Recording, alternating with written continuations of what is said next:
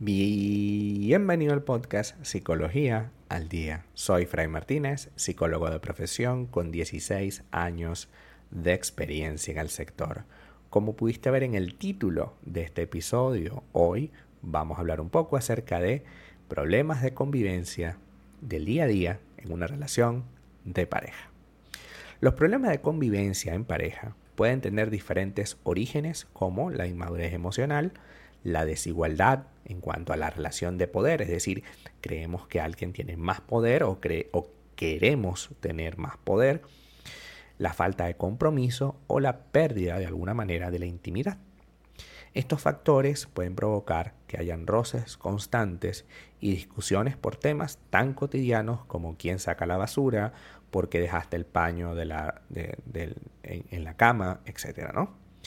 Estos temas cotidianos como el reparto de las cosas del hogar, la organización del tiempo libre o el manejo del dinero, son esenciales para que la relación vaya funcionando en lo pequeño y pueda convertirse en una dinámica saludable.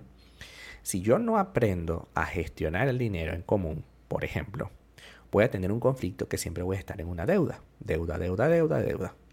Pero no una deuda sana que sabemos que vamos a pagar, sino una cosa que siempre nos lleva al límite, por ejemplo. Si nosotros no sabemos organizar nuestro tiempo libre, pareciera que siempre estaremos trabajando y nunca dedicándole tiempo a la relación ni a cosas personales. Por tanto, eso va generando un roce y un conflicto constante. Si no salimos de vacaciones, si no hacemos cosas distintas, si no planificamos algo, tarde o temprano, lo que vas a sentir es una profunda decepción porque vives una relación estancada. Para evitar estos problemas y otros y para evitar, por supuesto, que se agraven y pongan en riesgo la estabilidad de la relación, es importante seguir algunas recomendaciones que hoy te voy a brindar para que te ayuden a mejorar la comunicación, el respeto, la confianza y el cariño entre ambos. Por ejemplo, esto significa, primer punto, que debemos conocer a profundidad los gustos, intereses, deseos, miedos y proyectos de nuestra pareja. Para yo poder conocer esto, es necesario que yo pueda abrirme emocionalmente y también decir los míos. Puesto que si mi pareja no sabe lo que a mí me gusta, me interesa, ¿cómo va a complacerme? Es común que vengan a terapia y me pregunten, es que mi pareja no quiere o no le gusta complacerme. Y cuando yo les hago la pregunta, es que tú les has dicho algo al respecto, tú le has enseñado cómo es que a ti te gustan las cosas, esta persona te dice, no, ¿Por qué lo voy a hacer si ese es sentido común? Pues no, no es sentido común. Tú tienes que hablar con esa persona y expresarle tus necesidades y expectativas para evitar malos entendidos y decepciones. No podemos tener la idea de que las cosas salen por sí solas. Y eso me lleva al punto 2. Debemos cultivar el cariño y la admiración. Estos dos elementos, cariño y admiración, van a mantener la relación sana y gratificante. Van a hacer que quieras llegar a tu casa porque sabes que va a tener afecto, amor, comprensión y admiración. Comprensión no significa que te acepte todas las cosas locas que se te ocurren. comprensión significa que entiende que te, se te ocurren cosas locas, ¿no?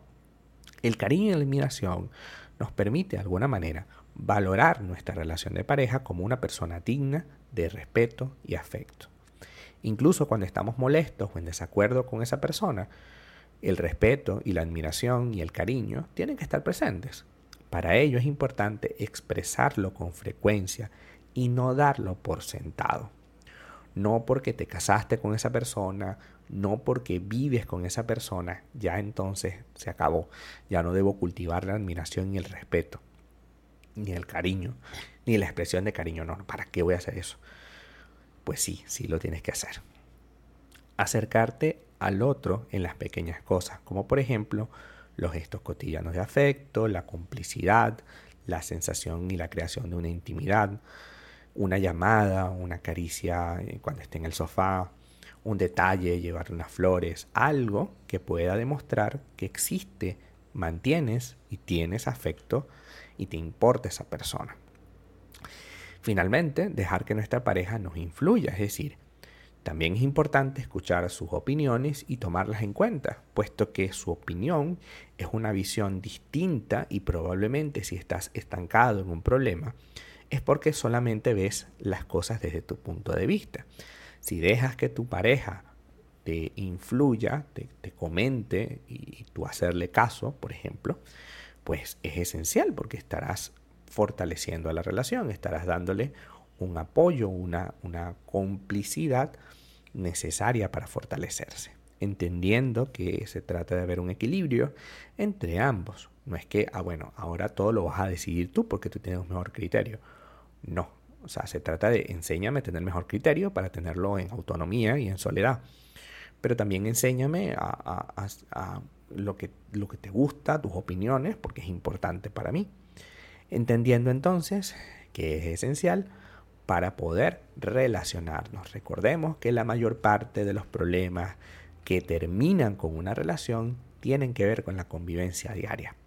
A pesar de que creamos que, por ejemplo, la infidelidad es el gran motivo por el que las parejas se separan, en realidad el gran motivo por el que las parejas se separan es por las cositas chiquitas, porque no sabes lavar un plato, porque no sabes fregar un piso, porque tienes ese conflicto constante con, con la almohada, porque no haces ejercicio, lo que sea, por las cosas pequeñas es que se daña una relación, porque eso es lo que más ocurre. Hasta acá nuestro episodio del día de hoy. Muchísimas gracias por quedarte aquí hasta el final. Si deseas saber más sobre mi contenido, www.fraymartinez.com. Para consultas online, www.fraymartinez.com y también sígueme en mi Instagram, arroba fraymartinez20. Muchísimas gracias y hasta el próximo episodio.